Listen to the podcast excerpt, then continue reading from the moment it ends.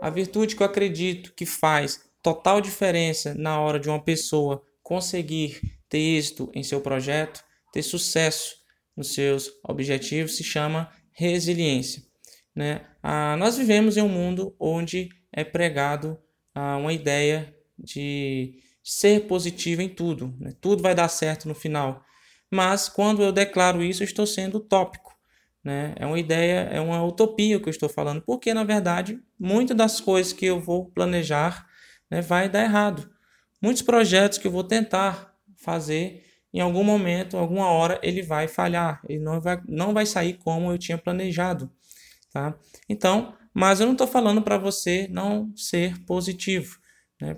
Primeiro que ser positivo é infinitamente melhor do que ser negativo, pelo simples fato de que uma pessoa que é negativa, ela deixa de acreditar né, antes mesmo de começar algo em sua vida.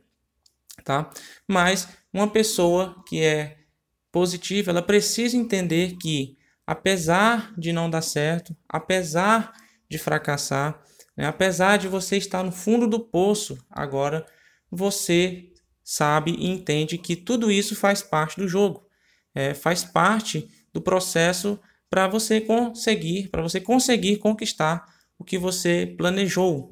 Ok? Então a pessoa resiliente é aquela que, apesar de tudo que está acontecendo, de estar tá dando errado na vida dela, ela sabe que é provisório o que ela está passando.